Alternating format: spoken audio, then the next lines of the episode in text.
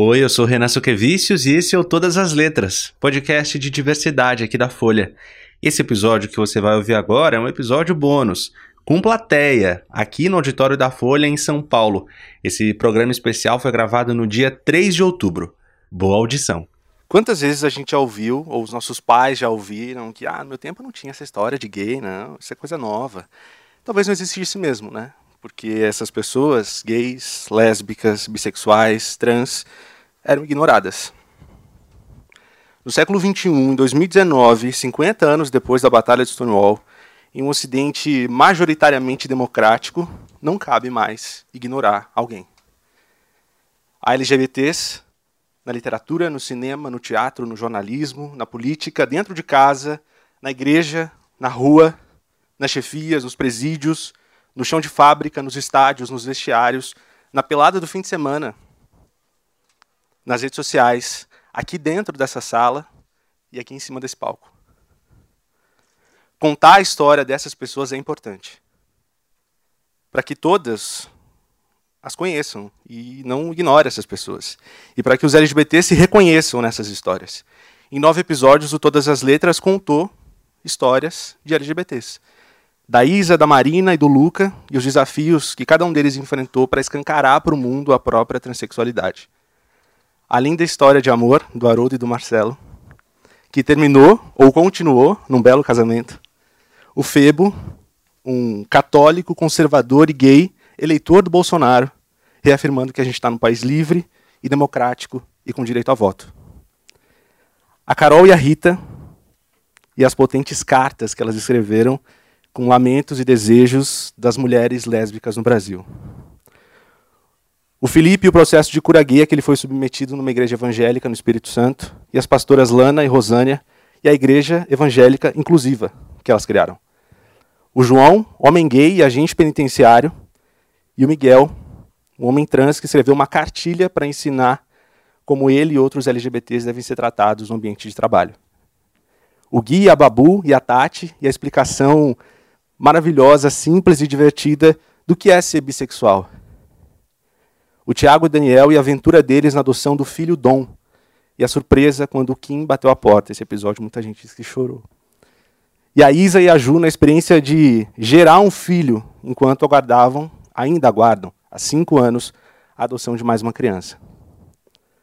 Por fim, nessa semana foi ao ar o último episódio da temporada, com a história do Carlos, que se auto-intitula Bicha Preta, morador da Zona Leste de São Paulo, filho de mãe solo, HIV positivo, mas a bandeira dele era a intersexualidade, depois de violentas cirurgias a que ele foi submetido na infância. E a Olga, uma mulher assexual, birromântica, que só queria explicar ao mundo que a ausência de sexo não significa ausência de afeto. Cada uma dessas histórias importa.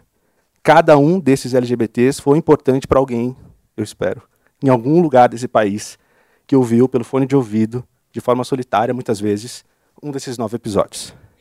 Representatividade importa, e a nós, jornalistas, e alguns jornalistas aqui na plateia também, cabe a responsabilidade de contar bem cada uma dessas histórias.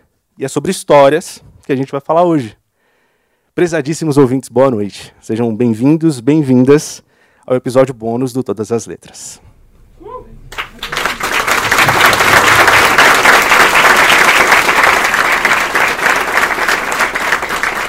Bom, para falar sobre essa responsabilidade de contar essas histórias, eu recebo aqui no auditório da Folha de São Paulo o jornalista Chico Felite, autor de Ricardo e Vânia. Tudo bem, Chico? Obrigado por ter vindo. Gente, que alegria estar aqui. Fiquei já, já comecei comovido, assim. Não prometo nada, não prometo não chorar.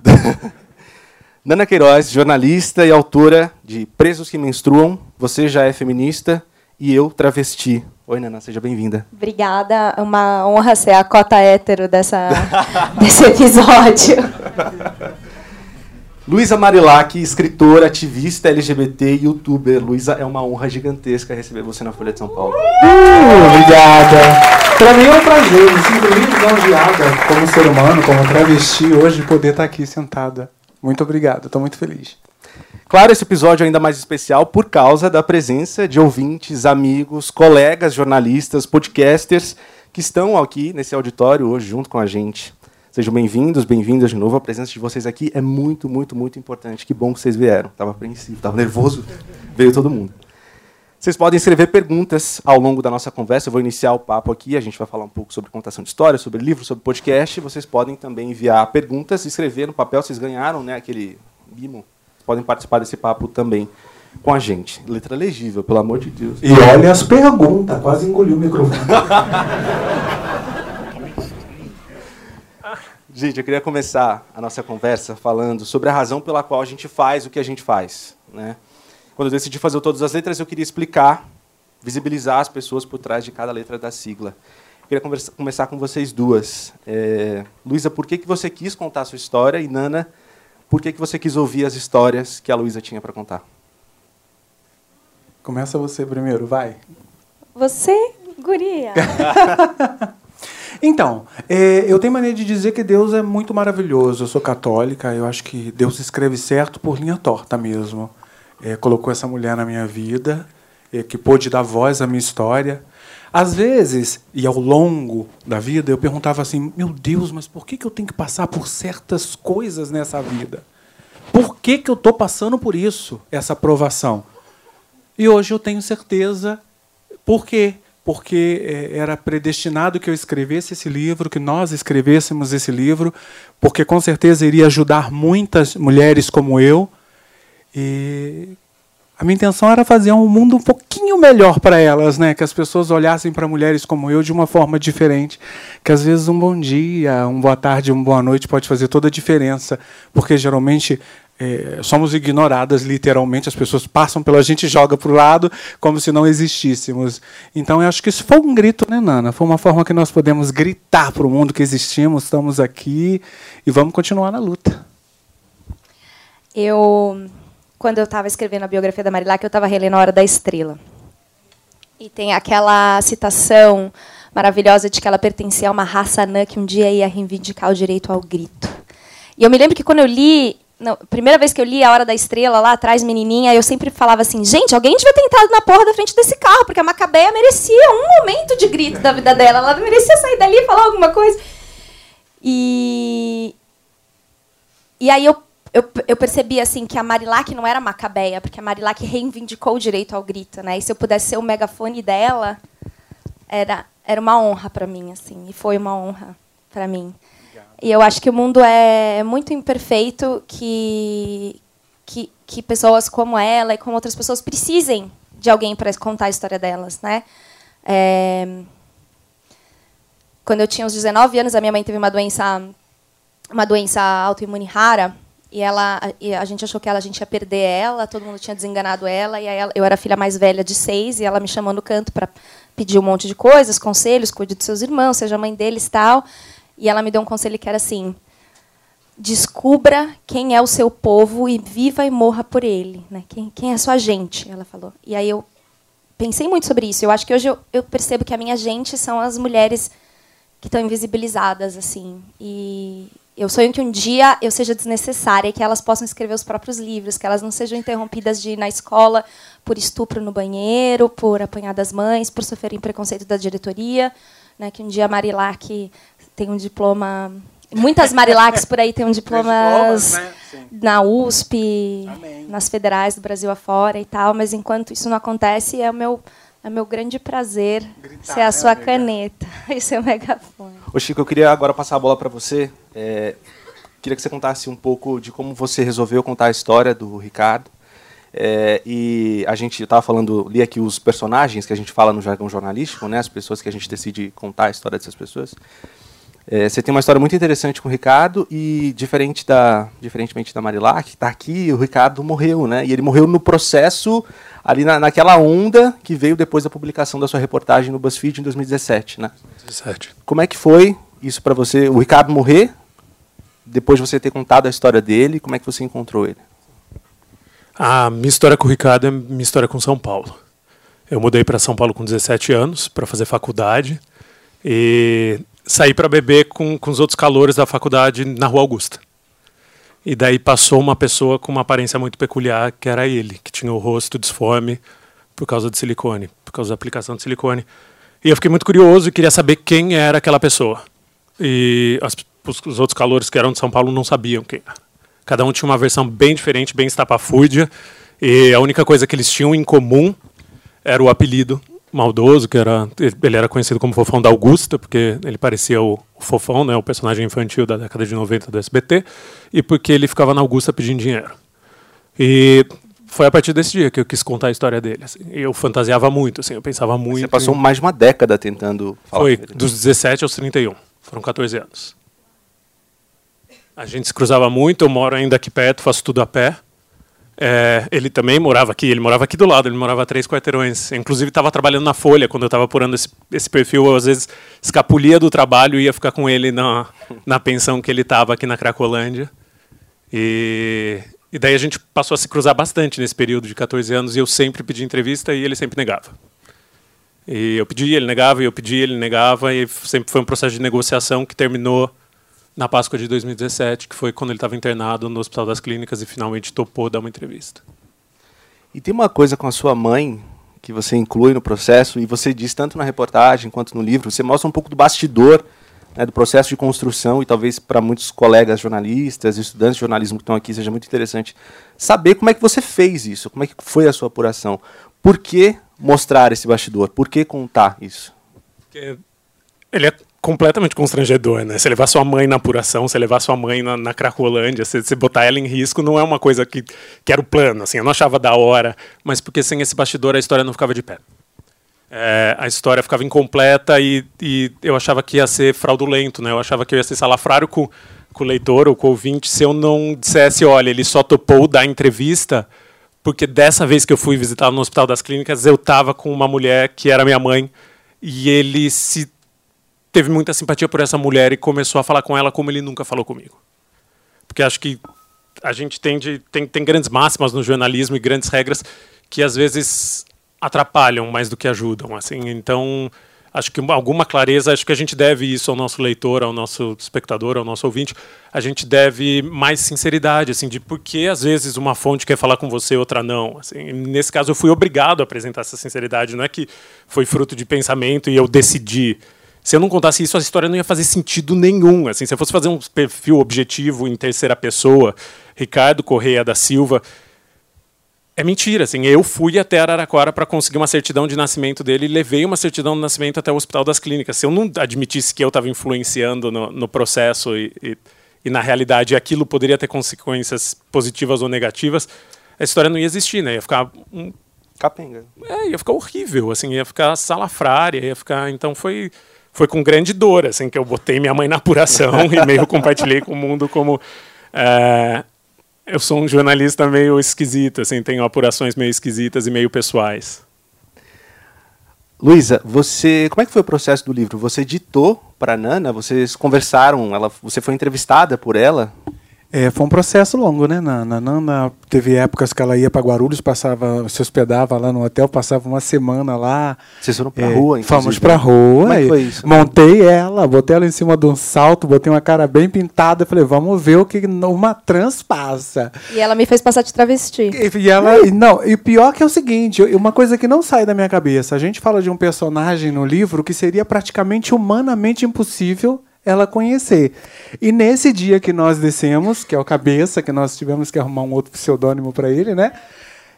Ele se encantou por ela, se encontrou. Então foi muito bacana, foi muito legal esse processo do livro de, de, de, de, de pegar na massa, né, Nana? De, de, de, entender a fundo a coisa. Foi ele que quase pagou pelo programa? Porque vocês dizem que daí a, a, a, o mecanismo não, de defesa um era muito não, caro pelo é. programa. Foi um outro, foi um outro. A história era a Luísa falou assim para mim, Nana, você vai, eu, você está disposta a fazer programa? Aí eu falei, não, eu acho que eu não me sinto confortável, mas eu estou disposta a. Você cogitou? Cogitei. Eu e meu marido até conversamos sobre isso, como eu me sentiria, como ele se sentiria, e ele disse que a decisão era minha, e eu pensei muito, eu pensei que talvez não valia a pena. Mesmo por um momento de, de como é, é que se diz, de, de prazer, né? De fantasia em som. É, porque era naquele contexto era muito perigoso também, né? Então, mas eu topava tá ali na mesma situação e passar a madrugada na rua com a Luísa, onde ela tinha trabalhado, no mesmo contexto e tudo mais. Ela me disse: o segredo é assim. Aqui o programa custa entre 25 e 50 reais. Você tem que cobrar 10 vezes o preço, porque ninguém vai querer pagar, vai para a próxima. Tá bom. Aí a Luísa saiu lá pra conversar com as amigas dela, todo mundo sumiu, fiquei eu sentadinha na esquina e me passou o motoboy. Nossa, você é maravilhosa, tão feminina, parece até que é mulher. Aí eu, ai, obrigada. Eles falam que as mais femininas são as mais dotadas, né? Por isso são as mais procuradas. É, eu falei, você não viu meu tamanho aqui embaixo dessa saia. E aí ele falou, quanto custa? Eu falei, 500 reais. Aí ele falou assim, é muito caro, mas olha, você vale a pena. Eu só vou entregar essa pizza e eu volto pra aqui. Você me espera, hein? Aí eu, ai, mas você... Tá bom, fica tranquilo, ainda vou ficar aqui. Pode, toma seu tempo, entrega mais suas pizzas, depois você volta. E aí, quando ele virou a esquina, eu saí numa carreira que você nunca viu na sua vida. Ai, vai embora! Ó, o motoqueiro, calma! Foi- a gente passou usar, mas também não teve só isso não. Teve É. algumas coisas que foi muito bacana. O povo tem mania de falar muito do mimimi, né? Vai mimimi, mimimi. É muito gostoso quando você para para olhar para o ser humano. A Nana teve a oportunidade muitas vezes, por exemplo, de entrar dentro de um toalete feminino, que para mim é sempre muito constrangedor e muito difícil. Ela de um outro jeito, ela conseguiu ver como as pessoas me encaram, como as pessoas não me querem dentro daquela situação, dentro daquele ambiente. Já fui tirada de dentro de banheiro com as calcinhas arriadas, jogada para fora. É, Então é gostoso quando uma pessoa como ela vê isso, que aí ela entende que não é mimimi, que geralmente quando a gente fala, e só quem sente na pele sabe a diferença. É só você parar para prestar atenção. É mais fácil falar que é mimimi do que dar realmente o valor à à coisa certa, entende? Esse livro foi um processo de desconstrução. Eu não sabia, eu confundia a violência sexual com o amor, o tráfego internacional como um- uma, como é que se diz? Como se ela tivesse me feito uma cortesia em ter me feito, me levado para Europa por 18 mil dólares, não deixar eu entrar em casa antes das 4 horas da manhã. Eu vi uma neve, entrevista em que você chuva. falava que a Nana fez uma espécie de. Foi uma psicóloga. Foi uma psicóloga. Você aprendeu a nomear coisas. Sim, Né? aprendi a dar nome aos bois, aprendi a entender melhor, inclusive, o meu sentimento. Uma discussão que a gente tinha muito era que ela, eu falava assim, nossa, Luísa, que barra, né? Você foi vítima de tráfico sexual. Ela falava, claro que não, eu fui porque eu quis, ninguém pôs uma algema no meu pé. Aí eu falei, tá, mas você tinha uma dívida, não tinha? Tinha. Você podia ir embora antes de pagar a dívida? Não. A dívida crescia, não crescia? Crescia. Elas trancavam a porta da casa e deixavam você molhada na neve até as quatro da manhã, não deixavam? Deixavam. Você era obrigada a transar com X pessoas por dia para pagar a dívida, não era? Era. Isso é liberdade? Aí ela, meu Deus, eu fui vítima de tráfico sexual. A gente percebe, geralmente quando você está dentro da situação, você só se percebe quando você está fora da situação. Você passa por certas coisas que depois você fala assim, meu Deus, como é que eu passei por isso? Eu ainda estou viva, né? Só posso agradecer, já enterrei muita gente, viu, amigo? Queria só fazer mais uma pergunta antes da gente virar para um outro assunto, que é um livro, esse livro, eh, Eu Travesti, é um livro de memórias. E você, vocês falam de outras pessoas que passaram pela sua vida. E vocês disseram até que usam pseudônimos e tudo mais. Alguém voltou para tirar satisfação? As pessoas se identificam eh, no, no livro e vêm falar com você, te pedir desculpa, te ameaçar, sei lá. O que, que elas falam? Então, é, a ideia de mudar o, o pseudônimo do nome veio da Nani através também, eu acho que da editora, não sei bem. Por quê? Porque já teve casos de eu chegar no Brasil antes de, de, de lançar o livro. Por exemplo, eu saí na revista Quem, eles botaram uma foto enorme na revista Quem. Tô eu em casa já, longe, sozinha, separada, me chega meu ex com a revista na mão e falou assim: ó. Eu vou entrar na justiça porque eu quero a metade de tudo que você ganhou. Eu falei, como, gente? Isso daí não entende? Então a gente decidiu mudar o nome, que quando envolve dinheiro, o povo cresce o olho de uma tal forma que você não tem ideia. Ainda nem recebi, tem gente pedindo dinheiro emprestado. E teve uma pessoa que no meio da apuração mandou umas mensagens bem agressivas. Eu tava grávida. Nossa. E a Ela pessoa. foi ameaçada, grávida. Fui ameaçada, disse que ia atrás da minha família pegar. Ela foi ameaçada, pra você ter ideia, hein? E os homens que iam na porta da minha casa, ó, falaram pra mim que você ia falar que saiu comigo. Eu falei, ah, quem é você na capa do que suco? Você acha que eu vou te botar no meu livro? Entende? Você foi só uma de fim de noite, amor. Não se sinta. Hoje a gente está rindo, mas eu vou por um assunto um pouco mais pesado, que às vezes a gente, como jornalista, a gente trata de assuntos, é, é, conversa com pessoas que estão em situações é, muito pesadas, estão marginalizadas, é, e vou até contar uma coisa que aconteceu no, meu processo no Todas as Letras, e vou passar para vocês algumas perguntas. Teve um episódio que eu falei sobre religião, e a minha ideia inicial era conversar com uma pessoa, uma pessoa LGBT, que é, é muito importante num, região aqui de São Paulo que faz trabalho social. E eu abordei essa pessoa, falei, olha, eu quero falar com você e tal. E aí, antes de eu terminar o meu pedido, ela falou, olha, Renan, é, só queria te fazer uma pergunta antes. Você topa me dar 100 reais para ajudar aqui na ação social? Se você der esses 100 reais, eu te dou a entrevista. Obviamente, eu não segui com a conversa. E ela falou, me desculpa fazer esse tipo de pedido, mas é, às vezes eu dou três, quatro entrevistas por semana para as pessoas falarem nas reportagens desse trabalho que eu faço, mas eu não consigo fazer esse trabalho. E aí foi um chute assim na minha cara, né? Porque muitas vezes eu conversei com pessoas, tirei elas dos lugares onde elas estavam para falar da realidade delas. É, e aí eu fiquei me questionando do quanto a gente interfere na vida das pessoas É e quando a gente que hoje eu tô mais seletiva. que a gente às vezes mexe, né, com, com, com a rotina das pessoas e a gente se encontra em alguns dilemas éticos durante o nosso processo de apuração de reportagens. E eu queria começar com você, Chico, porque a história do Ricardo era muito viva, né? E mesmo depois, quando você começou o processo do livro, que você foi para a França, essa história continuou se movimentando, né? É, quais foram esses dilemas que você encontrou? Acho que muito parecido com o que você passou. É, você está lidando com gente que tem muito pouca grana. No meu caso, era muita gente que morava na rua, era muita gente que 50 reais ia fazer toda a diferença na vida da pessoa e muita gente que, mais do que isso, não conhecia muito as engrenagens do jornalismo. Elas não sabiam muito. Acho que esse é o maior desafio. Esclarecer sempre, lembrar sempre a pessoa que o que ela está falando vai ser usado numa reportagem e essa reportagem pode ter efeitos práticos na vida dela que ninguém pode prever que o repórter não pode prever, o editor não pode prever, ninguém pode prever. Mas cabe, é nosso dever alertar. Eu alertava, e, eu avisava todo mundo, avisei o Ricardo, avisei todas as pessoas que eu entrevistei, tanto para o perfil inicial quanto depois para o livro, que poderia dar errado. No caso da Vânia, por exemplo, ela está há 30 anos em Paris e se prostituindo. E ela foi tipo menino Neymar da prostituição brasileira em Paris. Assim, ela fez fortuna porque ela era melhor no que fazia em marketing, não em sexo propriamente dito. Só que a família dela não sabia que ela era prostituta até hoje.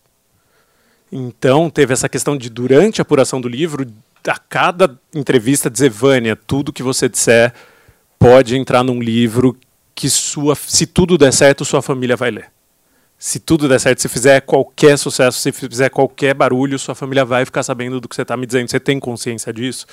E eu checava isso sempre. E ela teve ideia e ela assentiu até uma semana antes do livro sair. Uma semana antes do livro sair, quando ele já estava na gráfica, ele já estava, na verdade, já tinha saído da gráfica, ele estava sendo distribuído. Ela me liga de madrugada e fala: pelo amor de Deus, esse livro não vai sair. Esse livro não pode sair. E daí, de novo, é o, dever do jornalista. Eu sei que é horroroso. Eu tenho um discurso super fardista, assim, de, do jornalista já é um fudido e eu ainda boto mais fardo nas costas, mas é nosso dever também escutar o, o, a aflição do, das pessoas que a gente entrevista e lidar com elas. Ela tem todo o direito de ficar aflita. E ela teria todo o direito de, de mandar sustar. Acho que não naquele momento, assim, mas uhum. num momento pré-produção, assim, se, se o material já não existisse, se o livro físico já não existisse, se estivesse chegando nas livrarias, ela teria todo esse direito. E felizmente a gente ficou conversando duas, três horas e, e a única promessa que eu podia fazer para ela era: olha, Vânia, eu desejo e eu espero, e acho que do jeito que a história está contada, a sua família vai entender mais sobre você, entender sua vida, detalhe, né? entender su, sua luta, suas agruras e vai se aproximar mais. E Batata, no, no primeiro lançamento do livro aqui em São Paulo, que foi no Cabaré da Sicília, aqui perto, foi a sobrinha dela, que é modelo, foi a irmã dela, que nunca. E elas choraram. E a, e a Vânia veio de, de Paris para esse lançamento também. Então, a melhor das projeções se concretizou, mas eu não podia dizer isso no meio da apuração, dizer, olha, não, só, você vai arrasar, sua família vai te amar e vai. Não, a família dela podia muito bem cortar relações com ela. Eu, o que eu tentei fazer é garantir a qualidade do que eu estava fazendo, garantir o respeito a ela no que estava escrito e, e, esperar que aquilo fosse recebido de uma determinada maneira. E, e quanto à grana, que você falou de grana, eu dei dinheiro para algumas pessoas. A Vânia ficou com parte do, do lucro. Acho que também é, é um modelo de vocês, assim, que acho um modelo maravilhoso. Acho a gente um modelo. os direitos autorais 50-50. É. Uhum. Acho um modelo maravilhoso. E essa, é mais que justo. Acho essa uma discussão exatamente. Assim, senão a gente corre o risco de, de cair ah, ele, ele pode aguentar um tapinha, mas pode cair no risco de, do, do modelo Sebastião Salgado. Assim, que você vai, você retrata um, um, universo e você vai embora desse universo morar numa cobertura em Paris e, e o universo continua, continua lá. Continua fodido, exatamente. Você não cê deixa não, nada, né? Você não trouxe Você convenceu nada ela pré-publicação pré de que era uma boa ideia ou ela foi no ai meu Deus e agora? Do que? De, de participar do livro? É, quando ela ligou para você nesse último momento. Ela. Ah, convenci, convenci. Ai, graças a Deus. Comigo foi diferente. A Nana falava para mim: Você leu o livro? Eu li. Uhum. Lê de novo. Você leu o livro? Nossa senhora, eu já li isso várias vezes. que você quer que eu leia mais? Amiga, você se abriu demais. É, pode botar, joga pra lá. Não, aí tem aquele episódio, quem, quem já leu o livro, quem não leu vai receber um spoiler, é, é em que uma, uma moradora, a Luísa acolhe uma moradora de rua na casa dela e a irmã dela grávida também está acolhida na casa dela. E aí a moradora de rua tenta atacar a irmã dela e a Luísa vai lá e, e pega a faca do pão na mesa e dá umas facadas na menina. Tava muito louca, tá, gente? Aí eu falei assim, Luísa, você não pode falar isso. Aí ela falou, e se a gente falar que era uma, fa uma faca sem serrinha? Não, gente, eu Mas no fim, a gente decidiu publicar porque a polícia foi lá e de decretou que era legítima defesa. E eu me certifiquei de que a polícia já tinha confirmado, mas essa pessoa então, queria por cada coisa. Gente, eu, eu, eu, eu tenho 41 anos, eu acho que uma, eu ouvi uma coisa esses dias que aquilo, eu, de uma certa forma, me traumatizou. Eu acho que eu ainda tenho minha alma. Por mais que eu passei certas coisas da minha vida, a minha alma ainda é muito pura. Gente, eu peguei uma travesti que estava jogada na rua, suja, fedendo, que eu nunca vi na minha vida. Levei para dentro da minha casa com a minha irmã grávida. Levei ela para trabalhar, dei uma casa com ela. No primeiro dia ela foi querer assaltar minha irmã grávida, querer roubar minha irmã dentro de casa. Aí eu tava já louca, tinha acabado de chegar mamada das, da rua, né? Rolou. Graças a Deus eu não a matei, foi superficial. E, mas eu tenho esse coração bom, né? Infelizmente ou felizmente que seja. É muito não, bom. Não, mas não é. A minha amiga, a minha amiga tem mania de falar, a minha amiga fala pra mim que eu sou meia louca. Eu falei, por quê? Porque ela falou assim: você tá vendo um boyzinho lindo ali, você vai pegar o carroceiro fedido. Eu falei, é só dá um banho que eles ficam maravilhosos. Ué, eu acho que todo mundo merece. A gente tem que ignorar ninguém, não. A gente não tem que julgar ninguém pela capa, não. Tem que abrir o livro, descobrir quem é, não é verdade? Verdade. Eu queria só voltar pro Chico e uma questão anterior da publicação da reportagem, Chico. É, eu lembro do dia que eu li a sua reportagem no BuzzFeed, foi um sábado de manhã. É, e eu lembro depois da, daquela coisa que foi. Você já viu essa, essa reportagem do Fofão da Augusta, não sei o quê? Foi uma explosão aquilo. Como é que isso mexeu com você? Com seu ego? É, você tinha acabado de fazer um negócio que foi lido por muita gente. E que virou um livro e que né, vai virar mais coisas. Como é que foi isso? Cara, é apenas horroroso. Assim, não tem nada de bom. Você. É, é, muito maravilhoso se você olhar depois, assim, quando você não está no olho do furacão, mas no dia que acontece, é muito assustador, né? É muito, e eu tinha morrer de medo pelo que podia acontecer com o Ricardo, porque eu dizia no texto que ele tinha dinheiro no banco, né? Eu dizia que ele tinha 50 mil reais em juízo que ele podia retirar passando no fórum de Araraquara. Daí eu morria de medo do que podia acontecer com essa informação, o que podia ser feito a partir dessa informação. E tanto que é, é isso mesmo, assim, foi publicado numa sexta-noite, daí no sábado de manhã já, já tinha mais de um milhão de, de views, um milhão de cliques, e eu amanheci o sábado com ele. Eu vim passar o dia com ele aqui do lado, na, na pensão que ele estava, porque eu estava me cagando de medo que fosse acontecer uma coisa ruim. Assim, acho que uh, a gente é muito. Gente, um caralho, eu. Você é muito pessimista, assim. Você acha sempre que vai ser o pior, que vai acontecer, e pelo contrário, porque foi. A mudança foi maravilhosa, foi instantânea e foi maravilhosa. As, As pessoas, souberam o nome que ele tinha, né? As pessoas começaram a chamar ele pelo nome aqui. A gente andando pela cidade, passei o dia andando com ele pela cidade no sábado. A gente foi para Higienópolis, foi para Paulista e as pessoas tratando ele que nem imagino tratam a Marilac na rua, assim, que é com muito carinho e com muito é, é um conhecido, assim.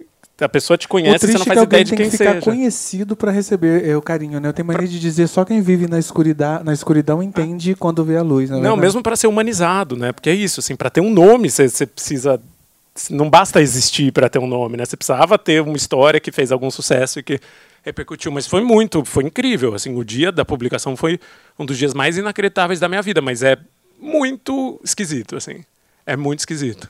Eu estou agora trabalhando, fazendo um trampo só com pessoas que viralizaram também, pessoas que viraram memes. E é muito esquisito, assim, para elas muito mais, porque eu não, não, fazia parte do meme, né? Mas é, é, é, um, é tsunami, assim, é, é sei lá. É uma barragem que rompe e daí de repente sua vida muda. Acho que você pode falar muito primeiro, mais. É, né? Você é, pode falar muito mais memes, disso do que eu. Como é que você está agora? Melhor. Ué, então, o, o meme é, foi muito estranho tudo no começo pra mim, porque Você tava onde exatamente? tava na Espanha, em Roqueta del Mare. Eu tava muito bêbada quando eu gravei aquele vídeo. As pessoas falam pra mim assim, nossa, mas você tava bem. Não, eu tava bem porque eu tava dentro de uma casa, tinha conseguido alugar aquela casa bacana, enfim. Mas eu tava triste, eu tava sofrendo, porque eu perdi um homem que, me, que eu amava, ainda me roubou, né? Era pra ele aquele Foi recado? pra ele aquele vídeo, eu gravei pra ele. Aí depois que eu gravei o vídeo, eu tava tão bêbada que eu montei a página e já perdi a senha. Parece que foi Deus, Deus olhou pra mim. Deus olhou pra mim. Quando eu, eu vi que eu tava muito louca, eu falei assim: não, pera lá, eu acho que eu tô vendo os bicos do meu peito. Eu falei, eu vou tirar. E não consegui tirar. Subiu e ficou. Não consegui tirar e ficou ali até hoje. Aí me ligou a mulher da Globo. Naquela época o povo ligava, a gente. Travesti. Repórter, a mulher ligava, eu. Ai, infeliz. Desligava o telefone na cara dela. Eu falava, o que, que esse diabo quer comigo? E, e aí eu consegui, dei entrevista pra ela.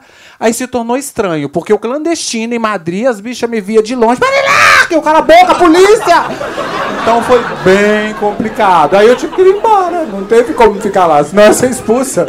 Eu falei, vamos pro Brasil, né? Eu assisti muitos vídeos do seu canal no YouTube. É, inclusive tem um vídeo maravilhoso. Eu, acho, eu não conheço um jornalista em São Paulo hoje que consiga fazer o vídeo como você fez no centro de Guarulhos, num ponto de prostituição, conversando meninas. com as meninas.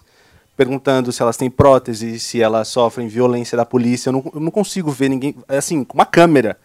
Né? Elas conversando enquanto estão ali numa pausa no trabalho delas. É, queria te E- parabenizar por isso, inclusive. Eu, acho, eu achei bem legal.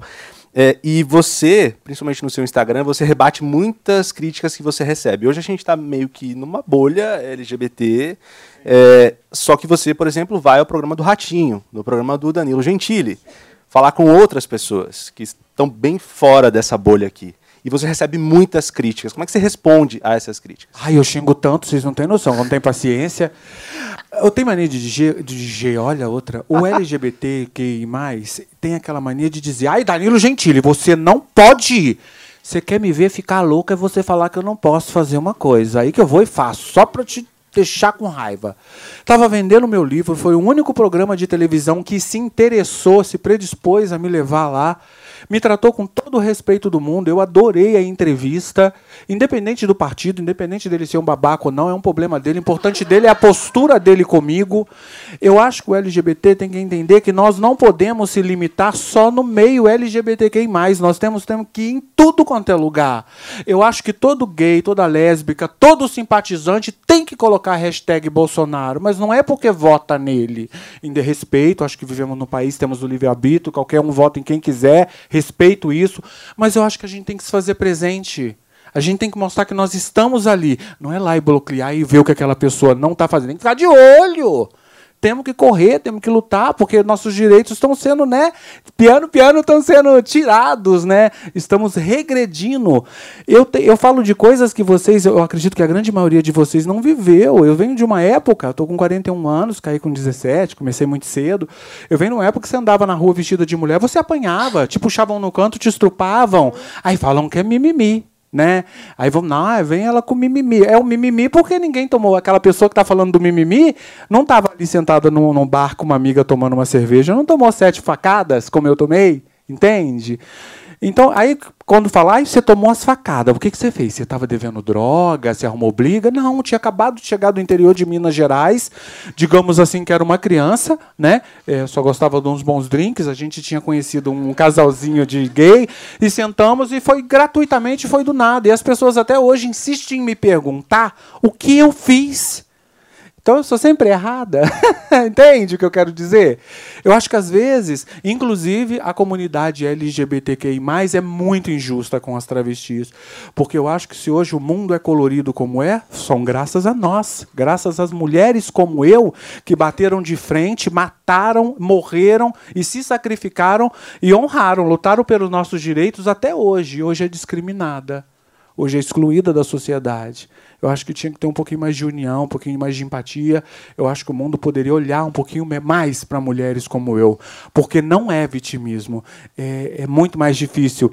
Do momento que você se assume travesti, você morreu para a sociedade, morreu para o mundo. É uma Palmas grande realidade.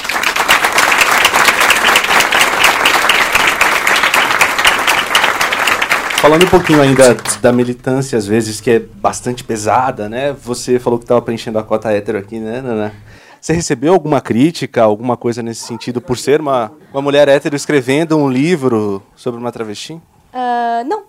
É impressionante, né? Mas eu não, não recebi. É... Pelo contrário. É porque, assim, quando eu, ta... quando eu tava. Houve um grande dilema quando eu estava escrevendo esse livro, né? Como... Eu vivi muitos dilemas parecidos com o seu, Chico. E em algum momento eu percebi que esse livro tinha que ser em primeira pessoa. Ele tinha que ser. Só que o nosso processo de produção era eu entrevistando a Marilac. Era um, eu estava fazendo um trabalho jornalístico, mas eu ia escrever um livro em primeira pessoa como sendo a voz dela. É impressionante como eu consigo ouvir a voz dela quando eu leio o livro, alguns trechos. É, é mas a voz que você escuta... Até os apelidos que eu falava com ela, ela colocou no livro. Que, que ela me chamava de absorvêntica. De fônica. Aí, eu, aí qualquer coisa ela falava, ai, meu útero. Eu adorava isso.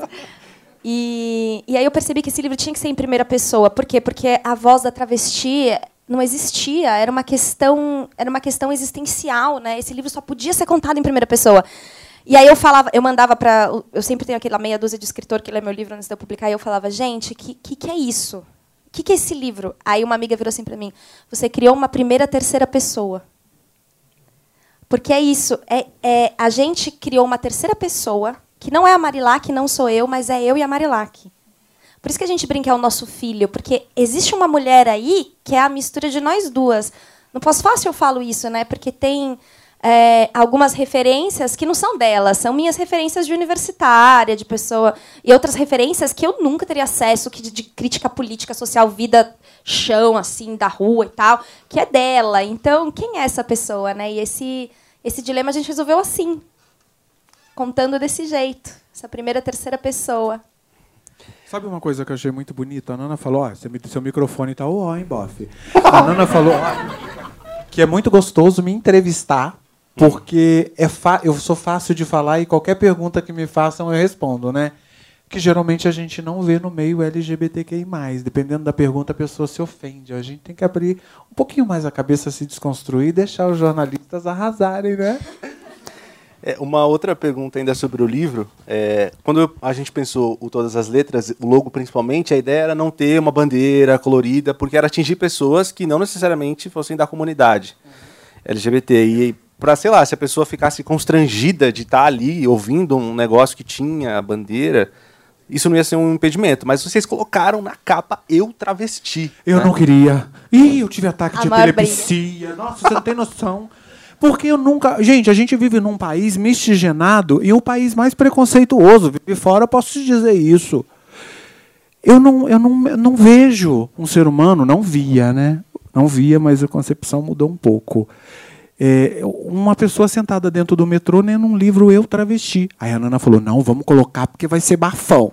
Eu falei, ai, bicha, será? Aí fomos. E foi uma escolha certa. Nós fomos muito corajosas. Mas eu, eu já percebi uma coisa também. Eu, eu, eu não sei se é mania de escritor, porque toda livraria que eu entro, eu quero saber onde está meu livro. Eu já peguei meu livro lá no cantinho escondido, como eu também já achei lá dentro. Mas a grande maioria das vezes eu encontrei na vitrine. Então eu acho que isso já é uma vitória, porque eu achei que eles não fossem nem colocar. Eu imaginei que tivesse livraria que fosse mais renitente, mas graças a Deus. Porque se você parar para prestar atenção, você entra numa livraria, a parte LGBT LGBTQI+, é lá no fundo escondida. Falei, não, não quero meu livro aí, não, tá doida? Passei por tudo que passei nessa vida, eu tô gritando aqui, vai ficar escondido? Não. Então, quando vocês verem meu livro escondido, vocês gritem, bota lá na frente! Senão me chamam que eu vou lá fazer escândalo. E no meu caso, eu, eu gosto desses títulos provocativos. O meu primeiro livro chama Presos oh, olha, que Menstruam. Então, você, ela pegou a mim, mas antes de pegar a mim, ela fez um livro, Presos que Menstruam, a outra já interrompendo. Olha os temas que ela gosta de abordar. Mas é, todo mundo me falava, né? Presos? Como assim? Que menstruam? Você vai pôr a palavra menstruação. Menstruação é um negócio que tem vergonha. Que povo gera desconforto. Se gera desconforto, é isso que devia estar na capa do livro. E foi o mesmo raciocínio com travesti. Eu falei para ela, Marilac, olha quantas pessoas estão lendo menstruação no, no, no, metrô, né? O livro está na 11 edição porque as pessoas tomaram coragem de pôr a menstruação no metrô. Então, vamos pôr o travesti no metrô? A gente precisa ocupar esse espaço da capa do livro. Aí ela, até o dia que, que, nem você me falou que a Vânia ligou para você falando, não, dias antes da publicação, Nana, pelo amor de Deus, muda o título. Vai com aquele O Direito ao Grito da Clarice Lispector, dá uma copiada, não sei o quê. Tinha feito até um outro título. Qual era? Que eu nem lembro. Direito ao Grito. É né? direito ao grito, sim, direito ao grito. Aí ficou eu travesti, que já tá na, na segunda edição, né? É, com a segunda. graça de Deus, já entrou na segunda edição com pouco tempo. E vamos que vamos. Ô Chico, quem você queria atingir com o seu livro? Você teve uma reportagem que teve muitos acessos, milhões de acessos, muita gente comentou, mas para quem que é o livro Ricardo e Vânia? Acho que pra mim mesmo, no fim, sabia? Acho que eu sou meio autocentrado nisso, assim, eu só consigo escrever sobre o que me interessa muito e daí eu imagino que possa interessar alguém mais. Assim, não, não consigo ficar fazendo público-alvo, assim, acho um exercício meio publicitário e acho que eu piro, assim, se eu começar a pensar em nicho, se eu começar a pensar, ah não, donas de casa de 56 a 70, não, não, pelo amor de Deus, é completamente impeditivo. Então eu vou fazer uma coisa que me dá muito muita curiosidade, que me dá muito tesão e na boa esperança de que alguém vá gostar, assim. Acho que e no caso do, do- mas o perfil inicial do Ricardo, eu, eu achava que ele fosse ter algum alcance, porque eu falava, tá, pelo menos as pessoas que moraram em São Paulo e frequentam a Rua Augusta vão querer ler isso. E, e acho que foi um, talvez tenha começado assim, né? A, a leitura tenha começado assim essa o, o, o espírito da internet é muito esquisito, né? Você não sabe muito bem como as coisas se alastram, você não sabe muito como, como funciona. Às vezes é um compartilhamento, sabe? Às vezes é uma pessoa que vai é a diferença de um, de um sucesso e de um fracasso. Mas acho que imagino tenha começado com a curiosidade de quem era de São Paulo e conhecia ele por essa alcunha e daí depois passou para frente, assim. Infelizmente passou para frente. Tem uma pergunta aqui de uma pessoa anônima para a Lê Nana. você primeiro, aí vê se dá pra perguntar. Ô, Nana, enquanto mulher hétero e cis, o processo de produção do livro desconstruiu algum preconceito que você carregava e nem sabia? A principal coisa que desconstruiu foi que eu achava que eu não tinha preconceito. E quando eu comecei a. Eu, eu falei isso para ela, eu escrevi um texto, ela até chorou quando eu mandei para ela, porque eu queria falar para ela primeiro antes de poder falar sou isso. em chorona, sou de touro. Eu também chorava muito nas entrevistas. Gente, esse livro nós choramos muito, vocês não Chorando muito, nossa, nossa, como nós era chorona. E aquele choro de catarro mesmo, assim, sabe? Fungando. Não era pouca coisa, não. E, e aí eu lembro que foi esse dia do banheiro, né? Que a perua virou pra gente, olhou nós duas e falou assim: é, esse é o banheiro feminino. E aí eu e a Mariela que terminamos de lavar a mão, saímos cara, cara feia, e aí a gente saiu andando pelo lugar e eu percebi uma coisa que ela já tinha me alertado, que todo mundo não olha a Marilac no rosto, olha no meio das pernas. Parece que todo mundo está curioso para saber. Maravilhosa. Exato. E, e aí eu comecei a perceber que quando a gente saía na rua à noite, as pessoas também me tratavam como travesti, porque se eu estava com uma travesti, eu era travesti. E eu era puta também, era automático. Puta e travesti estava sempre associado. E eu comecei a ter vergonha de ser vista assim. Só que assim, se eu estava achando que não tinha nada errado ser travesti nem puta, por que, que eu estava com vergonha de ser vista desse jeito? E aí eu, tipo, me senti mal. Mal. Me senti uma pessoa horrível, assim. Eu senti que eu estava perpetuando aquele preconceito que eu queria combater e foi foi bem pesado. E aí eu cheguei em casa e fui falar com o meu terapeuta, vulgo meu marido. E ele, e ele me falou assim, né, que o primeiro passo da mudança é a percepção da situação atual. Então, que bom que eu não passei a vida inteira é, com, isso, com isso entalado e negando, né? Então, jogou uma luz aí muito forte sobre os meus próprios é, preconceitos. E para mim sempre é importante dizer, quando ela fala, é, ela é minha voz, eu não sou voz dela. Eu sou só a caneta, né, que escreveu, mas assim, a voz era dela. A voz é dela. A Marilac já tinha voz antes de eu chegar. Foi o mundo que calou a voz dela. Né? Então, é importante todas essas coisas ficarem claras, porque eu não quero ser. A gente brinca que tem o, whi- o white savior, né? Eu não quero ser the hetero savior de ninguém.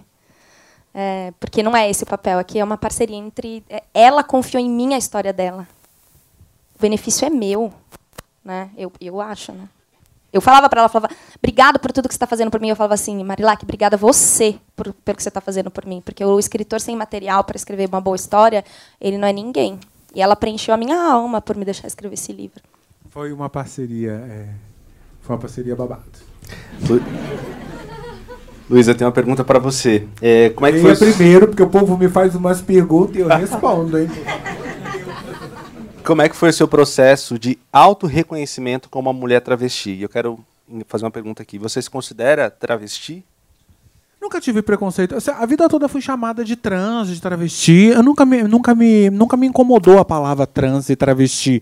Travecão é uma forma pejorativa e eu nunca gostei. Sempre que me jogava uma laranjada, uma paulada, uma pedrada, vinha o travecão. Então ficou bem marcado isso. Não gosto. Mas eu não ligo de ser chamada de trans e mulher trans. É, para mim é indiferente. Faça a pergunta de novo que eu viajei. O seu processo de auto-reconhecimento como uma Então, mulher. é, não foi uma coisa muito fácil, né? Porque eu venho de uma cidade pequena, onde não tinha é, a, a- a presença de uma trans para me entender. Eu saí dali achando que eu ia vir para São Paulo, casar, ter filhos e ter uma vida assim, sabe? A Mil Maravilha chegou aqui, eu conheci a primeira mulher trans, que foi a, a pessoa que eu falei, eu quero ser igual a ela. E foi aonde eu decidi é, a me encarar mesmo, me jogar literalmente. Eu acho que eu já, desde pequeno, eu já estava dentro desse processo de evolução, né, Nana? A gente conversa, escrevendo o livro, eu e a Nana, a gente conversava muito sobre isso. Porque a Nana, às vezes, era até chata, que ela perguntava tanto detalhe que eu tinha que contar até a cor da, da cueca que eu usava. Mas eu acho que foi isso que fez a diferença, né? Eu, quando eu era pequenininho, eu já enrolava a cueca para fazer de calcinha. A minha mãe abria as cuecas e falava, meu Deus, como é que essas cuecas ficam tão grandes? Porque eu torcia ela. Então, eu já tinha isso na cabeça, eu acredito eu, que eu já nasci travesti, né? Eu já nasci travesti. Tá na alma. Tem mania de dizer que aquela trans que não vira trans por medo da sociedade, da família, não resiste, se mata. Por que, que você vê muita travesti novinha já na rua se prostituindo? Porque a travesti não aguenta se olhar no espelho e ver aquele aspecto masculino. Quer mudar? Eu enchi meu corpo de silicone industrial, eu não indico isso a ninguém, mas se você perguntasse para mim, você tiraria isso hoje? Eu não tiraria, porque senão eu não me veria ali. É, Eu acho que o dia que eu me olhei no espelho e pude falar, "É, agora é a Luísa Marilac, foi o momento mais feliz da minha vida, né? Eu acho que a Luísa sempre existiu, só que teve um momento de empoderamento, né? Aquele momento que você fala, agora é certeza que ela não vai mais embora. Esse- Essa pombagira baixou e vai ficar. Se você só permitir um adendo, as pessoas ficam muito curiosas. Uma grande pesquisa nossa, assim que começou o livro, foi o que é uma travesti e o que é uma mulher trans, e fazer essa diferenciação.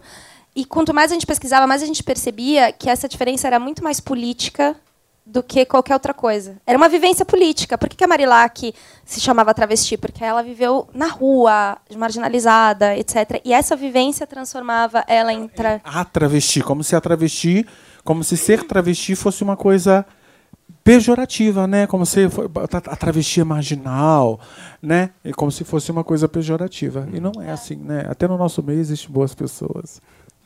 Ô Chico, tem uma pergunta para você que é o que você, o que mais você aprendeu com o Ricardo? E aí eu engato uma outra questão que é, ele era um, vocês dois são LGBTs, mas ele era mais velho. E a gente fala pouco sobre velhices LGBTs, né? É, como é que foi ver esse cara, é, essa figura queer que você estava ali lidou tanto tempo mais velho, numa solidão, numa situação marginalizada? Como que isso mexeu com você? É, eu achei. eu fiquei- primeiro foi, foi uma experiência de uma beleza inacreditável, porque parecia um Fusca de palhaço, assim, não parava de sair história boa e não parava de sair personagem bom conforme eu, eu ia apurando a história dele, eu ia escavando, ia saindo, ia saindo, não parava de sair. E, e eu descobri que existe uma reverência, assim, eu acho. Tem, tem muitos homens gays mais velhos que se sentem pouco reverenciados ou pouco reconhecidos. E o processo de entrevistar essas 200 pessoas para fazer o perfil do Ricardo foi um, um processo de muita reverência. Eu encontrei muita gente que reconhecia o valor que ele teve para a noite de São Paulo e, o valor estético e o valor a, existência dele era, era uma questão política, né? Bastava existir que ele confrontava o mundo com muitas questões, assim, começar pela, pela aparência, começar pela exatamente, ele era queer, assim, ele era chama hoje de gender bender muito antes disso existir, assim.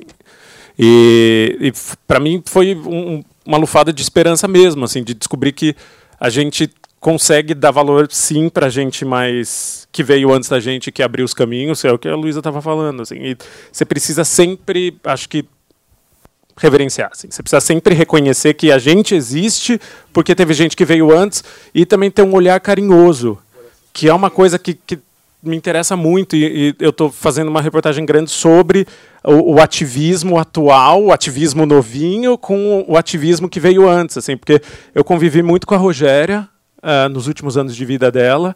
E com a El Que Maravilha. E as duas se sentiam muito desabonadas do ativismo novo porque elas falavam as coisas com, uma, com a mais pura das intenções e com a intenção mais igualitária, porque elas sempre lutaram pela nossa causa, mas elas usavam terminologia, usavam palavreado que não faz mais sentido. E muito do ativismo novo caía Sofro de por isso. pau, velho. Olha, eu é muito difícil eu num ambiente gay, numa balada LGBT, ali não tem como. Eu sou reconhecida. Eu vou pra balada geralmente sem fazer presença VIP, eu vou pra banheiro fazer foto, porque às vezes a balada é muito escura. E eu tenho 160 mil seguidores. Então, quer dizer, é, eu por ser uma travesti tão conhecida, eu deveria ter mais seguidores. Eu só tenho esses 160 mil seguidores porque teve a história com o Nego do Borel, que deu uma certa repercussão. Eu ganhei alguns seguidores a mais. É impressionante quando você fala que tem mais gente que vê seus stories do que gente que te segue, né? Então, tem dia que tem um milhão e meio de visualizações no meu Instagram. Eu fiquei bloqueado essa semana, praticamente duas semanas. Eles escolhem os stories que eles vão deixar subir, porque quando é, a visibilidade é muito grande, eles me seguram, porque eu não, não, não patrocino os vídeos, né? Então, eles me seguram e não me deixam eu postar minhas coisas. Aí, assim, a semana, eu fiquei a semana toda sem postar nada. Parecia uma drogada, viciada, tentando entrar e não conseguia, desesperada. Aí, por incrível que pareça, você me mandaram um fly aqui pra me postar, Fui eu que né? mandei. Mandou, eu não conseguia postar, eu entrei em desespero. Aí hoje de manhã postou. A Nana fez aniversário, tá? Não consegui fazer uma homenagem, foi muito difícil, foi bem complicado. Mas foi bom que de uma certa forma eu entendi que eu sou dependente das redes sociais, não tem jeito, enfim. Mas essa coisa da palavra, né, Chico, isso tem também, porque a Marilac fala, fala algumas terminologias que não são aceitas pela militância atual e, e escuta muito isso. E eu acho que isso é um tremendo elitismo ativista, né? É, é- é o oposto do que o ativismo deveria ser e eu tenho um, um pavor dessa gente. É, não sei, a gente do ativismo reclama muito de exclusão, mas a gente precisa ser inclusivo, precisa começar por aí. A Super! gente precisa abraçar nós, quem tá do é, nosso lado, é, exato. é, não, é. não começar a se segregar, segregar entre nós, assim, sobre quem articula uma frase do jeito que eu quero, sobre quem usa a palavra que é mais corrente na academia hoje. Não, gente, vamos ficar do lado de quem tá do nosso lado, velho. Não vamos gastar munição com- aqui Brigando dentro de casa. É. Foi o que eu falei, se a gente se unisse, nós nos unirmos, nós podemos e faríamos toda a diferença para toda LGBTQI+, né? Mas infelizmente falta muita eh, união no, no nosso meio, né? De- digamos de ambas as partes. Eu já fui muito criticado, perguntavam muito para mim se existia uma rincha entre gay e travesti. Eu quando eu trabalhava na rua, que eu via as meninas, os gays passar, né? Eu falava, deixa os meninos, mas as travestis, algumas queriam bater, queriam agredir. Eu falei, não, Tá louca, vai respeitar a bicha, deixa a bicha, né, ser feliz, não é assim. Já estamos todos unidos, já nos matam, já nos, né, já nos crucificam entre nós. Então, hoje em dia, a gente, pelo menos nesse aspecto, eu vejo que evoluiu um pouco, que eu vejo hoje em dia gays, amigas de travesti, eu tenho muitos amigos gays, é, então eu acredito que é um processo de evolução, devagarzinho a gente tá caminhando, né? Ô, Luísa. Vamos torcer para melhorar. Tem mais uma pergunta para você. É, eu sou um homem trans e no processo de transição percebi que tinha que repensar o que eu entendia sobre a minha sexualidade. Entender que amo pessoas, não gêneros ou genitálias. Eu queria saber se a Luísa passou por isso também. Não, a Nana falou para mim já de cara, você é travesti hétera. Porque Ela ama o microfone. Ela... Porque hétera. Aí eu também fiquei pensando nisso, né? A mente do ser humano é uma coisa muito complicada. O ser humano é uma coisa complicada. Eu acho que com homem entre quatro paredes rola de tudo. É, mulher não, tá? Mulher para mim é fonte de inspiração, nunca foi fonte de desejo. É certeza que não rola, embora elas procuram muito. Eu comecei a ameaçar que eu ia botar os nudes que elas me mandam no Instagram. Aí elas pararam, porque Deus é maior, eu nunca vi tanta priquita na minha vida. Mas aí elas pararam. Pelo menos isso. Desculpa, gente. Mas eu- Pode falar o que você quiser. O que, que eu tava falando? Que eu até me perdi. O seu desejo. Sim, então. Se eu não vejo a figura masculina ali, não rola. Eu, eu, eu sei lá, é uma coisa da mente, né? Independente daquilo que eu vou fazer. Uma coisa, eu não consigo sair com homem cabeludo. Não saio, não saía nem quando eu me prostituía, porque eu via a figura da mulher no, no homem, sei lá, eu vi alguma coisa de feminino.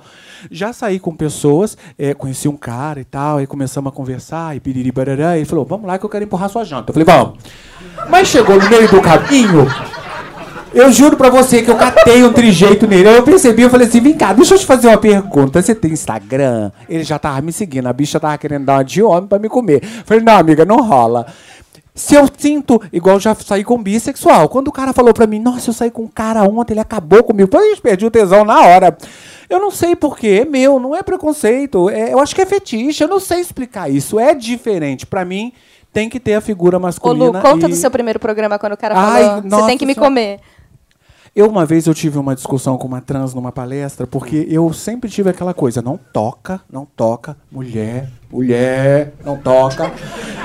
Aí, o primeiro programa, o homem falou assim, não, agora eu vou te chupar. Eu falei, não, você não vai me chupar. Aí eu precisava do dinheiro, né, eu tinha que pagar as contas. Eu falei, então tá, chupa. E ele lá, e eu assim, ó, ai meu Deus, isso não vai acabar nunca. E ele pegou e falou assim, vou ficar de quatro agora sem pena. Eu falei, não, menino, tá mole. Ele falou, vai. Eu com o dedo, o negócio mole entrou. Eu falei, Jesus, eu vomitei em cima dele. Foi minha primeira experiência sexual. Foi horrível pra mim. Porque eu tinha na minha concepção que não podia me tocar, que, eu, que, eu- que eu- o prazer era aquilo, até eu gozar, né? Que eu nunca tinha gozado. Depois que eu gozei, amor, aí o negócio despirocou. Eu Entendi que o negócio é prazer, que com o homem, independente daquilo que role, aquela falsa ilusão entre quatro paredes rola de tudo, né? É bem complicado quando a gente fala de sexualidade, de fetiche, cada um tem o seu. Eu acho que vai ser o nosso próximo livro, viu, Nana? Vamos falar de sexo. Bom, acho que a pergunta está respondida. Tem detalhes sórdidos. Muitos detalhes. Vai ser um podcast mais Perdão, 18. eu vi esses dias uma mulher escrever o seguinte, que no nosso livro eu marquei ela, que no livro é quando ela começou a ler, ela chorou. Na metade do livro ela riu muito e no final do livro ela gozou. Eu falei, eita! Então tá bom. Então tá ótimo. Chico, 50 reais mais bem gastos à Não vida. é? Tem uma pergunta para você da Magê Flores, apresentadora do Café da Manhã. Olha, participação de celebridades. Você viu? Quanto dessa dedicação incrível, dessa imersão nessa história do Ricardo, era curiosidade por ele, era instinto jornalístico e era uma busca sua? Nossa. Tá, querida. Agora ela, vai ter que me Difícil, pa- hein? agora ela vai ter que me pagar seis meses de análise. Cara, acho que Na tudo, sua infância, tudo na sua meio, exato. tudo meio se mistura, assim. Acho que, que eu tô reconhecendo aos poucos que eu funciono melhor se eu gosto da coisa pessoalmente. Assim. Atualmente estou escrevendo um livro sobre João de Deus que eu não queria escrever. Quando me propuseram, a editora me propôs, é, eu, eu fiquei meio reticente porque eu falei, acho, acho que não é para mim, acho que não é minha praia, acho que eu prefiro é, investigar a vida de quem eu admire. E não é o caso, assim, não é nada o caso. Mas daí eu fui para João de Deus, o médium lá de Abadiânia, né? Sim, foi denunciado por abuso de, de várias e várias e várias. Dezenas e dezenas. Daí fui para Badiane, essa cidade que, que ele ergueu no, no coração de Goiás, e me apaixonei pelo, pelo circo, assim, me apaixonei pelo, por tudo sem o homem, assim, pelo tabuleiro de xadrez sem ele. E, e daí eu me convenci que tinha uma pauta. Então, respondendo a magia, acho que uma coisa está ligada com a outra. Assim, acho que vem do interesse pessoal e a partir do que aquele meu interesse pessoal se confirma, eu vejo que, que tem caroço no angu, tem, tem palmito no pastel, eu, eu sigo adiante. Então acho que hoje em dia, se eu for fazer uma coisa grande, tipo a, apuração do Ricardo, que durou seis meses, o, o do livro durou um ano e pouco, ou essa do João de Deus, que eu também estou desde o começo do ano m- mergulhado, acho que precisa ter, para mim, precisa ter interesse pessoal e, e ele tá junto com o faro jornalístico, assim, geralmente. Acho que eu preciso ficar obcecado, porque se eu não for ficar obcecado com um negócio que eu vou trabalhar 14 horas por dia, 365 dias, acho que vale mais pegar um, um trampo qualquer, assim, vale mais ser concursado, vale mais prestar um concurso e ter uma vida mais saudável. Agora, se eu vou ter uma vida doentia, que nem a minha, que é absolutamente obsessiva, que seja como uma obsessão que eu curta, né, pelo menos. Então, é meio por aí. A vida doentia com esse físico, hein? Imagina se não fosse. Você viu? Uma pergunta para vocês todos. A gente está aqui numa bolha LGBT, mas tem uma galera da sigla que não, sigla que não acessa esse espaço. Negros, periféricos, travestis. Travestis, vírgula, né? Luísa tá aqui com a gente. Né? Tem travesti aqui sim. É, é uai. O que, que a gente tá. Porque, é, o que a gente está aqui, o que a gente que está aqui pode fazer para incluir no debate os que não estão? Acho que vocês falaram alguma coisa nesse sentido que é, é, é, os nomes, né, nomear as coisas, o jeito de falar, a gente é, Ai. exclui as pessoas, né?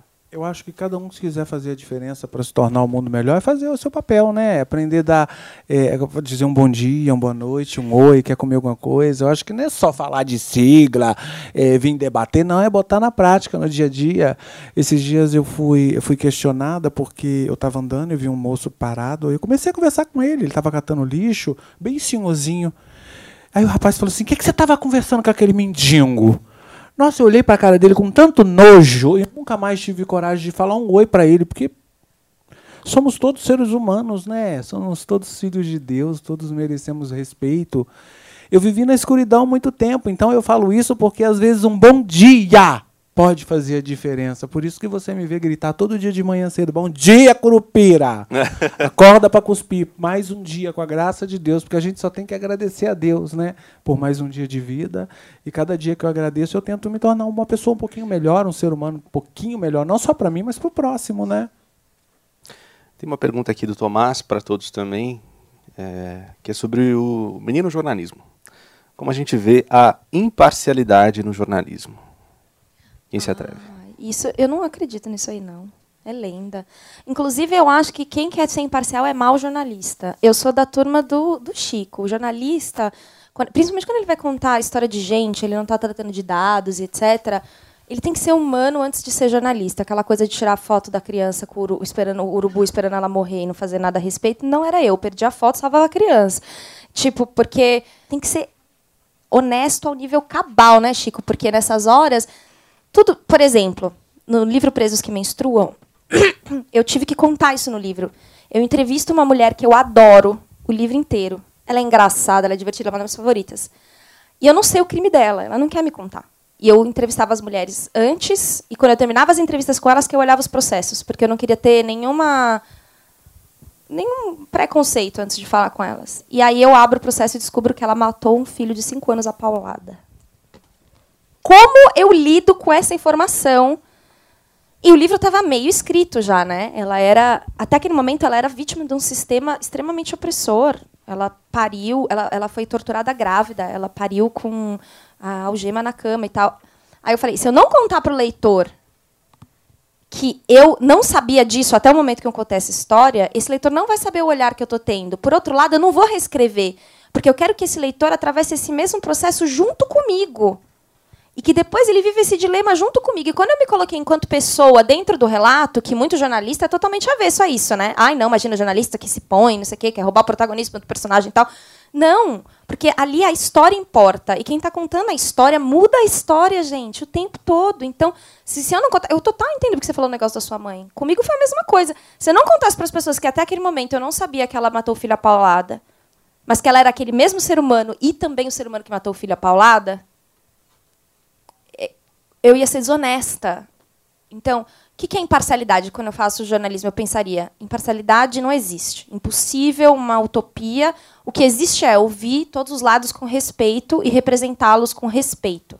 É isso que eu acredito. E isso é essencial. E se não tiver isso, a gente cai no que está acontecendo hoje. eu acho se posicionar politicamente quando for o caso. Exato. É muito importante revelar de onde está vindo essa informação. Assim, se eu sou um veículo grande, é, por que não? Assim, por que não assumir quem é seu candidato? Por que não assumir quem é sua vertente? Por que não. Acho que só, só faz bem. Assim, a sinceridade só faz bem. Assim, e, e concordo que, que, com a Nana completamente. Assim, imparcialidade pode muito bem ser substituída por honestidade, assim, por clareza e, e por transparência. Bom, a gente está entrando em assuntos polêmicos. Vamos continuar neles, então. Pergunta da Karime é, o que esperar do governo Bolsonaro para a população LGBT? Eu queria só. É importante, a gente abordou isso em dois episódios, né? Tem um dos personagens se diz é, católico, conservador e, gay, eleitor do Bolsonaro. Em um outro episódio tinha um casal homoafetivo que cogitou casar antes da, do, do, Bolsonaro tomar posse, com medo de ter alguma implicação nos casamentos entre pessoas do mesmo sexo. Isso não se confirmou, enfim. O período pré-eleição foi de muito medo, boatos para a população LGBT. Né? Quem estava na bolha LGBT ficou bastante assustado com a possibilidade da eleição do Bolsonaro. Ele está eleito, terminando quase o primeiro ano de mandato.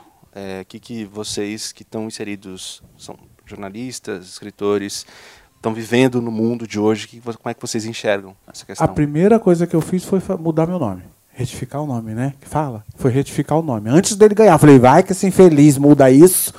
Deixa eu enterrar o falecido, agradeci e enterrei o falecido. Uma curiosidade, você sabe que eu entrevistei ele, né? Como foi? O quê? Eu entrevistei ele como deputado. Bom, eu entrevistei ele não, né? Eu tentei levar um pouquinho o lado humano dele para o Super Pop, né? Que eu fiz foi para o Super Pop. Depois, com o tempo, eu entendi que é, é o outro lado da mídia, que é aquela mídia que manipula, porque é aquilo que eles fizeram, né? Me levaram ali para botar o Bolsonaro de óculos rosinha, para falar que ele não é preconceito. É, porque se o Bolsonaro hoje ganhou a eleição, tem uma grande porcentagem de dedos de Jimenez aí, porque foi ela.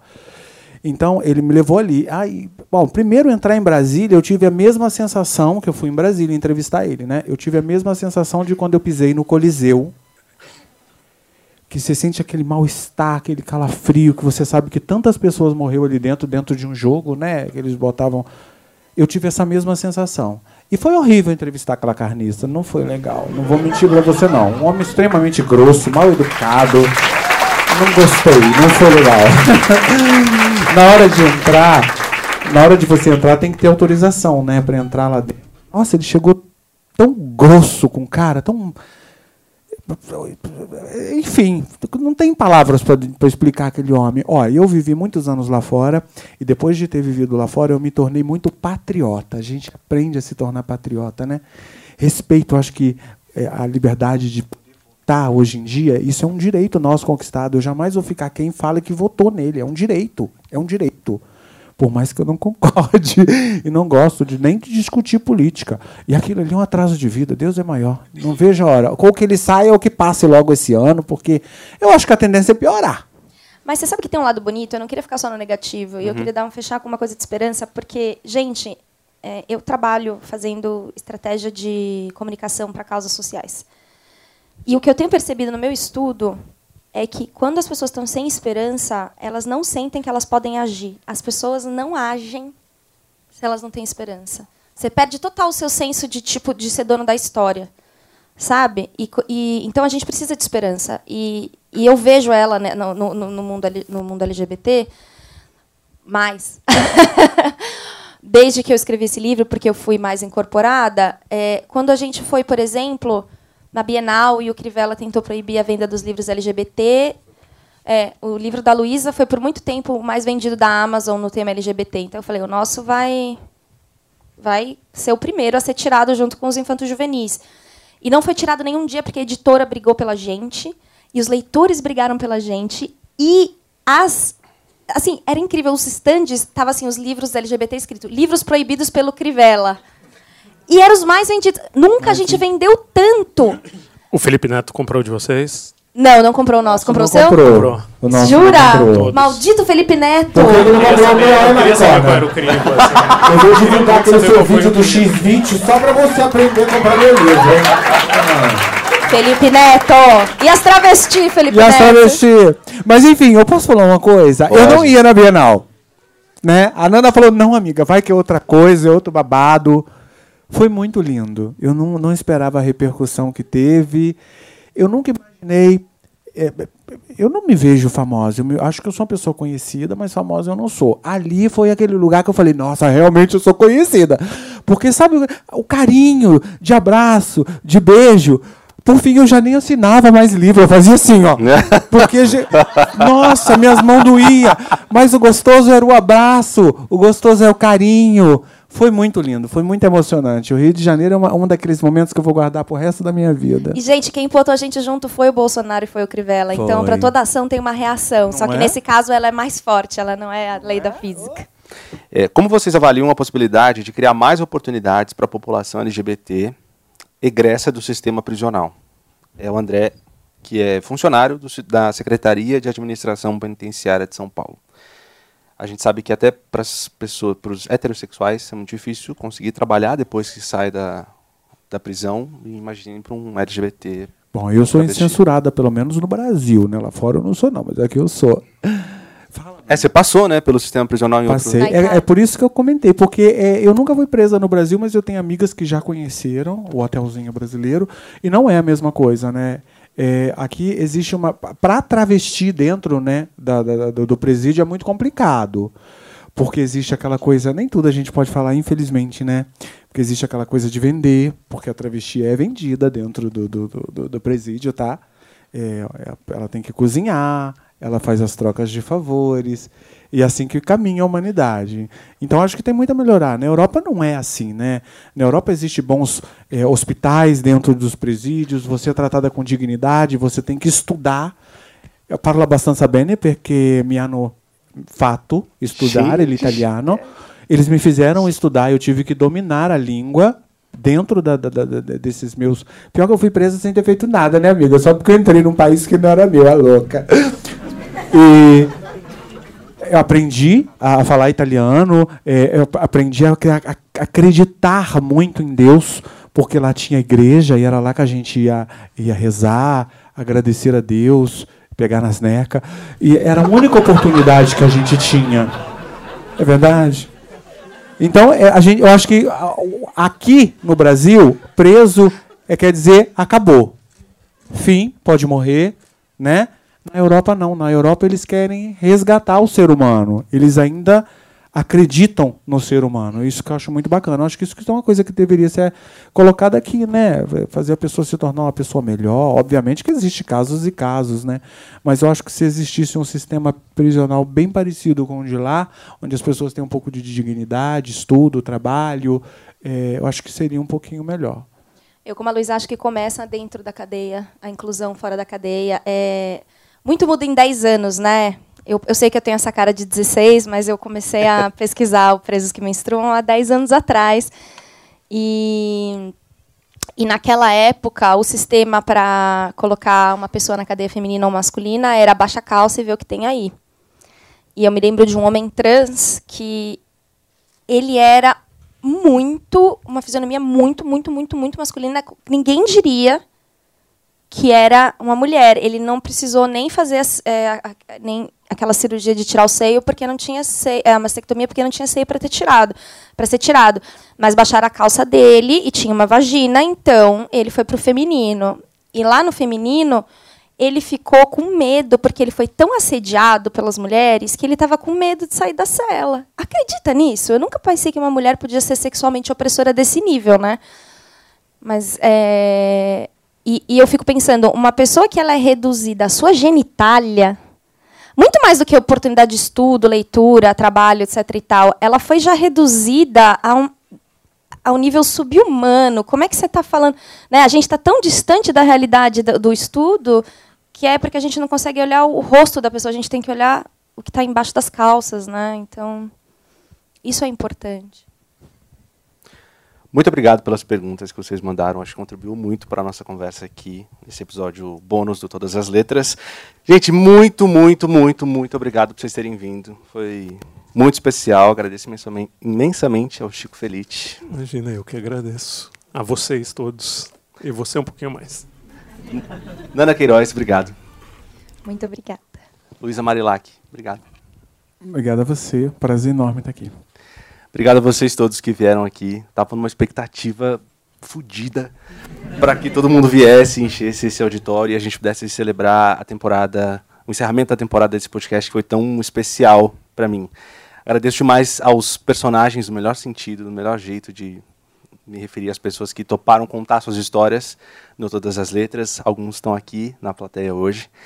É, aos meus amigos que vieram aqui, aos colegas jornalistas, podcasters que estão aqui presentes, as meninas do Voz da CBN, a Magia que ficou até o final, Tomé Graneman, editor de som do Café da Manhã, e está aqui hoje dando uma baita de uma força. Amanda Luder, super produtora, também está aqui com a gente. As meninas todas que deram apoio e tornaram possível esse episódio. Ao Vitor, meu parceiro e meu maior crítico. É, eu quero agradecer também a Melina Cardoso, Roberta Raga, o Hélio nas carrapetas, cuidando do som, obrigado. É, meu agradecimento aqui pelo jornal, vou representar na figura do Rodrigo Vizeu e da Suzana Singer, que apostaram nessa ideia e tornaram esse episódio possível. Senhoras e senhores, muito obrigado, boa noite.